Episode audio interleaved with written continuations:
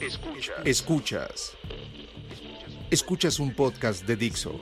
Escuchas Bonomía con Nat Zamora. Hola, mi nombre es Nat Zamora y este es el episodio número 27 de Bonomía. Como muchos de ustedes sabrán, junio es el mes del orgullo LGBTQ, así que se me hizo el momento perfecto para platicar del famosísimo closet. El término closet o salir del closet lo hemos utilizado durante mucho tiempo para referirnos a las personas que revelan o no sus preferencias sexuales al mundo. Y esto no siempre ha sido así. Antes se usaba cuando una persona homosexual revelaba su identidad a otra persona homosexual y mucho antes de eso esa frase se utilizaba cuando una mujer joven, que era la imagen de lo que la sociedad consideraba como perfecta, estaba lista para salir al mundo de los solteros, que igual cumplieran con la imagen del ideal masculino. No se sabe exactamente cuándo la metáfora del closet se empezó a asociar con las personas homosexuales revelando su identidad, pero se cree que fue antes de los 60. En ese entonces también utilizaban otras frases como recógete el pelo, que se refería a las personas homosexuales que tenían que aparentar ser hetero, o se te cayeron los broches, que significaba que una persona gay se había dado cuenta que otra persona también lo era. Como varias personas sabrán, me identifico orgullosamente como una mujer bisexual. Ya hice un episodio hablando sobre cómo descubrí mi orientación, preferencias, como quieran llamarle, de forma más detallada. Creo que es el segundo, si no me equivoco, por si quieren escucharlo antes y tener un poco más de contexto. Pero si no, pequeño resumen. Fue algo que siempre supe en mi interior, pero debido al ambiente heteronormativo en el que vivía en ese entonces, no tenía el conocimiento que tengo ahora sobre el espectro de sexualidad y género que existe. Para mí todo era bastante blanco y negro solo dos géneros, mujeres con hombres, hombres con mujeres, eh, hombres con hombres o mujeres con mujeres. No existía nada de por medio.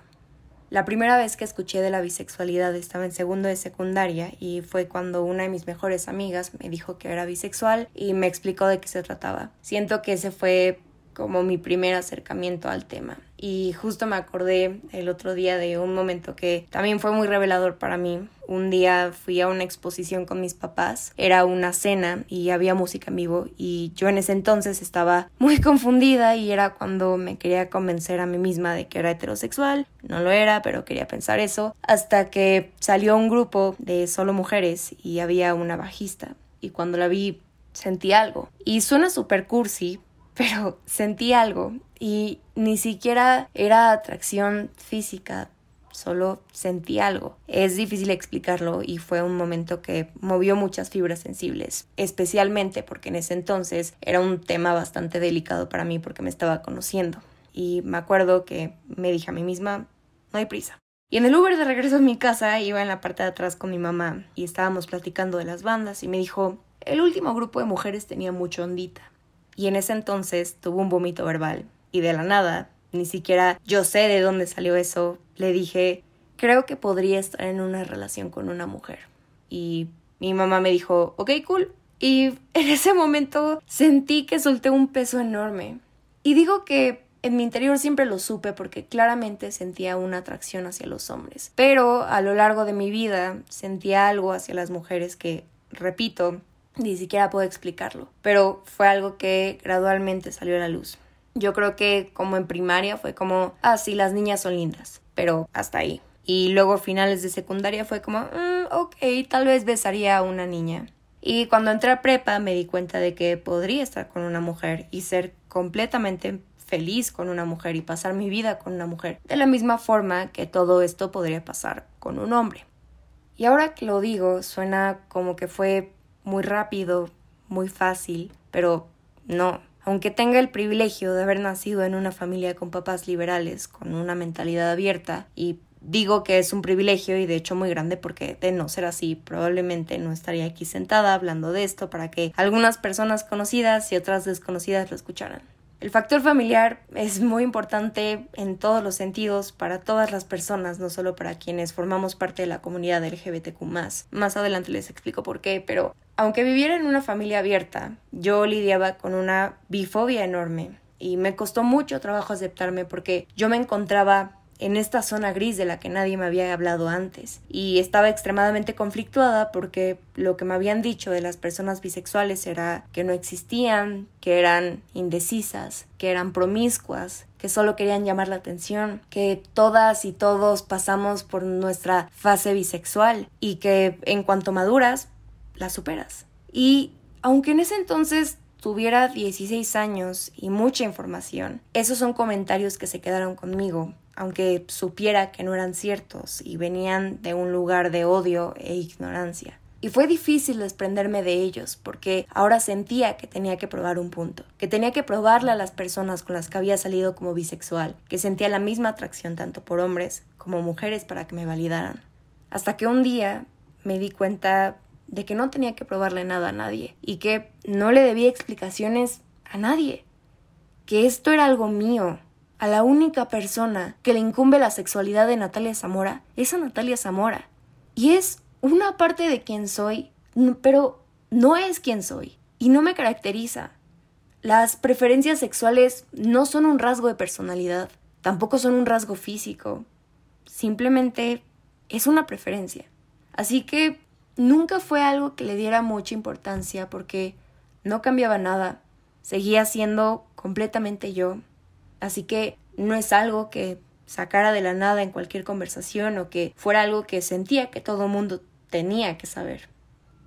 Después empezó Bonomía y hablé de mi bisexualidad y cómo lo tomaron mis papás y mis amigas y amigos más cercanos. Y evidentemente salieron muchas preguntas de las personas que me conocían y no lo sabían. Y está bien, y soy alguien que las contestará con mucha honestidad porque sé que esas preguntas son bien intencionadas, pero como en cada situación social, hay líneas que simplemente no se deben cruzar. Aparte de darme cuenta de que soy bisexual, también me di cuenta de que hay personas que les cuesta filtrar preguntas incómodas o inapropiadas de cosas que quieren saber sobre ti. Y aunque sea la más feliz de resolverlas, creo que hay algunas preguntas que ni siquiera deberían hacerse porque son invasivas o hasta groseras. Así que decidí recopilar algunas de las más comunes que me han hecho y explicar por qué no deberían hacerlas. No tengo todas las respuestas, todavía soy muy joven, tengo 18 años y al igual que tú sigo aprendiendo y conociéndome, así que de ninguna manera me considero una gurú bisexual que sabe y conoce todo, porque no. Hablaré únicamente desde mi experiencia, mi opinión, mis pensamientos y opiniones al respecto. ¿Cómo sabes que eres bisexual? Esta es una pregunta que simplemente no se hace porque asume que una persona no es capaz de entender su propia orientación sexual. Si una persona te dice que es bisexual, esa debería ser toda la prueba que necesitas para creerles. ¿Estás segura de que no es una fase? La bisexualidad no es una fase. Sí, algunas personas al principio salen como bi y luego se dan cuenta de que son gay, pero eso no invalida a todas las personas bisexuales. Y aunque ese fuera el caso, se darán cuenta por ellas mismas, sin la presión innecesaria de otras personas diciéndoles que su sexualidad no es real. Hay que recordar que la sexualidad es un espectro y con el tiempo puede cambiar. ¿Te gustan más los hombres o las mujeres o es como un 50-50? Para algunas personas vi la atracción puede variar todos los días, pero la verdad es que es difícil predecir con quién te encontrarás en el futuro, quién te llegará a atraer y por qué. Así que decirnos que le pongamos un porcentaje a la atracción que sentimos por cada género no tiene sentido. No es tan sencillo y realmente no es de tu incumbencia. ¿Has estado con una mujer? No. Entonces, ¿cómo sabes que eres bi? Te voy a contestar con una pregunta. ¿Con cuántos hombres o mujeres tuviste que estar para darte cuenta de que eres gay o heterosexual? Es una pregunta ridícula, ¿no? Suena igual cuando nos preguntan esto. La orientación sexual no se determina por números. Puedes identificarte como bi y solo haber estado con mujeres o solo haber estado con hombres, y eso no te menos bisexual. Y mi favorita, ¿Cómo puedes estar en una relación si te gustan los hombres y las mujeres? ¿No vas a terminar engañando a tu pareja? Perdón, lo voy a decir, esta pregunta se me hace realmente estúpida. Ser bisexual no significa que tienes dos lados que necesitan estar simultáneamente involucrados para ser feliz. Esta pregunta asume que las personas bi no tienen fuerza de voluntad para ser fiel a su pareja y apuntan a señales de promiscuidad, lo cual no es el caso. Un closet es un mueble con puertas y estantes para guardar ropa u otros objetos. Un lugar privado donde podemos ocultar algo o mantenerlo en secreto. La metáfora del closet sale de la idea de privacidad. Cuando alguien visita nuestras casas, todo lo que no queremos que vean lo metemos en el closet. Es la separación entre lo privado y lo público. Tal vez ocultar las cosas que nos dan vergüenza, tanto para preservar nuestra reputación como para proteger a los demás habitantes de la casa. Tal vez evitar ofender a las personas que visitan nuestra casa, evitar una conversación, una confrontación. No voy a ser la primera ni la última en decir que revelar tu orientación es complicado y hasta puede llegar a ser aterrador en un mundo donde los crímenes de odio hacia la comunidad LGBTQ siguen siendo un problema persistente. Y creo que puede ser especialmente difícil explicárselo a alguien de generaciones anteriores como nuestra familia, que mientras crecían no tuvieron una educación inclusiva, no tenían acceso a información sexual y básicamente tenían que arreglárselas para entender lo que les rodeaba. Y algo que creo que pasa en muchas comunidades conservadoras es que todo con lo que no están familiarizadas automáticamente lo rechazan. Y ese rechazo se puede convertir en odio que puede llevar a miles de agresiones verbalmente y hasta físicamente violentas. Todo esto por miedo a lo que es diferente, a lo que conozco y a lo que creo que soy. Pero les voy a decir algo. Absolutamente nadie nace sintiendo odio. Y sí puede que sea algo que se transmita por generaciones y si en tu comunidad, en tu familia, en tu escuela, con tus amigues hay patrones, conductas, palabras que sean normalizadas, difícilmente pensarás afuera de esos términos con los que has crecido prácticamente toda tu vida. Pero eso ya no es una excusa para agredir a cualquier persona por su identidad. Ya no es una excusa decir no lo entiendo porque en mis tiempos no existían o no lo entiendo porque mi familia me enseñó a ser homofóbico. No lo entiendes porque decides no entenderlo. Y creo que todos a cierta edad somos completamente conscientes y responsables de nuestras palabras y nuestras acciones. Y la persona que no quiere entenderlo es parte del problema. Tienes derecho a tener tu propia opinión. No tienes que pensar como las personas de tu comunidad, porque tú eres un ser independiente. Tienes una mente, un cuerpo y una voz. Para mí, la homofobia, bifobia, transfobia o derivados no son válidas porque no le puedes tener fobia a un grupo de personas simplemente por su identidad. Fobias a las alturas, las arañas, la oscuridad, los aviones, pero a las personas no. No eres homofóbico, simplemente estás decidiendo ser un idiota. Como lo dice la definición, yo creo que el closet, al igual que las etiquetas, son para la ropa, objetos, pero no para las personas. Simplemente es una construcción social que se ha reinventado con el tiempo. No deberíamos transformarla en un insulto o agresión. Es una metáfora. Y siguiendo esta metáfora, con la ayuda de mis amigues, recopilé nuestros consejos para salir del famosísimo closet. Pero antes que nada, quiero que recuerdes que tu seguridad va primero. Y aunque no es tu responsabilidad educar a otras personas sobre su odio, aún existen situaciones que pueden poner nuestra integridad física y mental en riesgo. Así que asegúrate de que te encuentres en un lugar seguro para hacerlo. Los siguientes consejos son basados en experiencias personales y deberán ser tomados como tal. Hola, me llamo Paola y creo que el mejor consejo que podría dar es tomarte tu tiempo y hacerlo cuando te sientas lista o listo. Y que digas, güey, acepto como soy, mis gustos y no lo hago por los demás. Hola, soy Hannah. Yo te aconsejaría no hacerle caso a la gente que te cuestione cuando salgas. Esta es tu experiencia y solo tú sabes cómo te sientes. Si alguien intenta convencerte de que tu identidad es errónea, es porque quieren que te expreses como ellos quieran, no como tú quieras.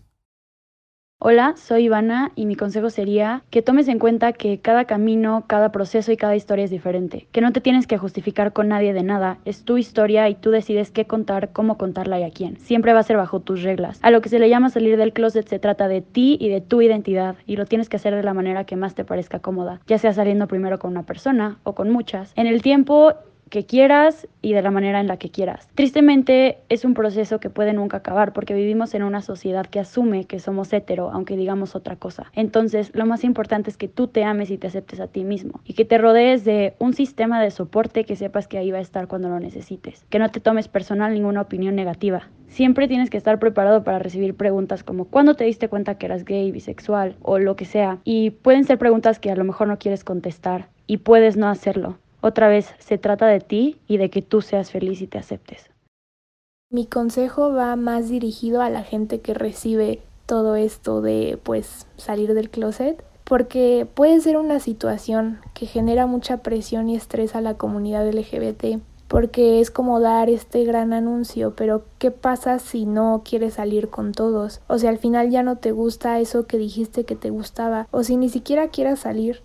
No hay que presionar a la gente. Puede ser que alguien se sienta en confianza contigo, pero eso no te da el derecho de cuestionar su situación. ¿Por qué no le dices a tus papás? ¿Por qué estás con alguien del sexo opuesto? ¿Te gusta X género? A ver, bésense. No hagas eso. ¿Acaso la gente hetero ha sentido esta presión? No, es que es una fase, es que lo hacen para llamar la atención y si sí, ¿qué? Debemos dejar que la gente explore y viva su sexualidad y género sin prejuicios. Hola, soy Emiliano Saljay y mi consejo es que, pues mira, tienes de dos sopas. Depende mucho del tipo de familia que tengas. Si tu familia es del tipo que le cuestan un poco este tipo de temas, yo te recomiendo que vayas dando baby steps, pasito a pasito, suave suavecito, que les vayas mostrando el tipo de persona que eres. Y el día que tú estés listo o lista y que veas que tu familia está mentalmente preparada, aviéntate. Ahora, si tienes el tipo de familia que realmente este tipo de cosas la soporta, dilo tal cual. Al final del día, quien te va a querer, te va a querer tal cual eres. En esta vida se va a quedar quien quiera estar en ella. Y quien no, la puerta está muy ancha.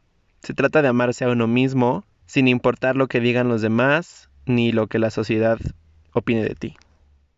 Cuando yo salí del closet con mis papás y les dije que era bisexual, al inicio pensaron que era como una etapa o un, no sé, un momento de rebelión y realmente no me creyeron hasta que, hasta que les presenté a mi primera novia, porque toda la vida yo les decía de niños y cosas así, o sea, como este rollo que indicaba que yo era heterosexual y cuando les saqué la carta de bisexualidad fue, fue, todo un, rollo. Digo, mi mamá se tardó un poco más en asimilarlo, pero a final de cuentas los dos lo, lo aceptaron muy bien. digo, se agradece muchísimo. Porque bueno, yo sé que hay mucha gente que, que todavía no puede salir del closet y no se siente lista por, por miedo o por las situaciones familiares, digo, cada quien tendrá sus razones y es súper respetable. Entonces, para todos los que todavía no salen, es totalmente normal y que se tomen su tiempo.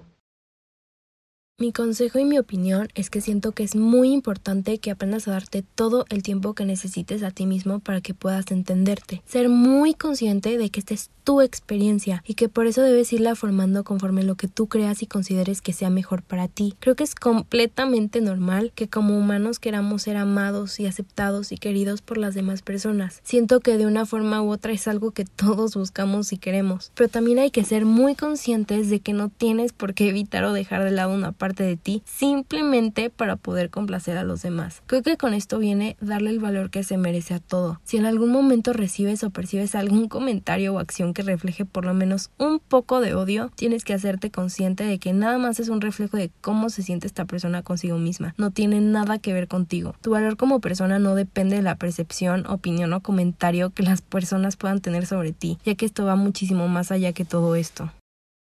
El mejor consejo que podría dar es que antes de salir al mundo tienes que salir contigo. Recuerda que la orientación sexual es un espectro muy amplio y no es definitiva, así que no sientas que necesitas etiquetarte inmediatamente. Todo esto debería ser a tu paso bajo tus propios términos y recordando que tienes toda una vida para descubrir tu sexualidad.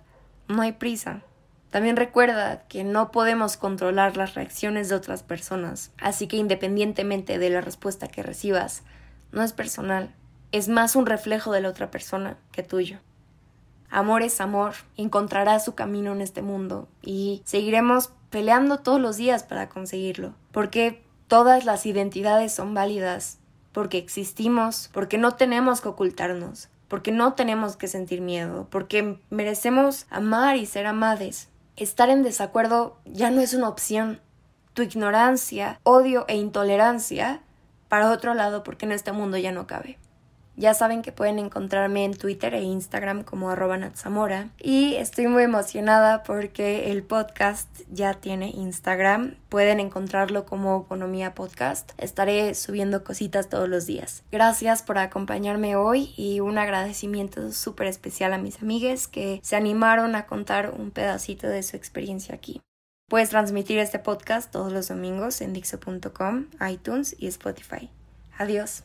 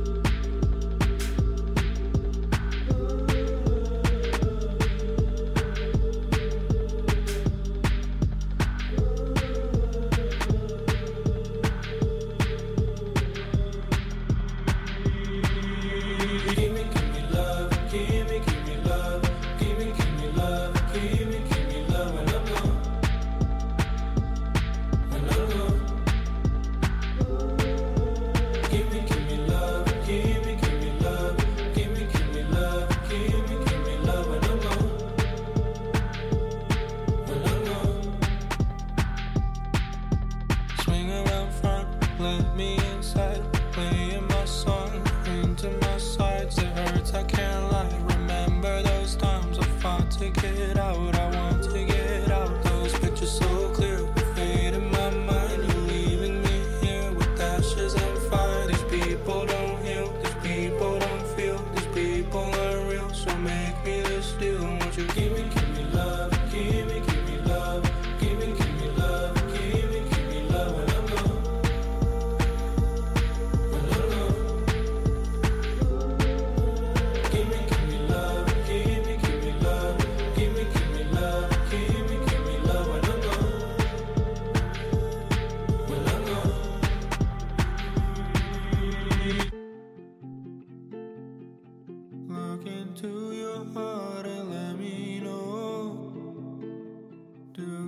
turn black and gray as they go.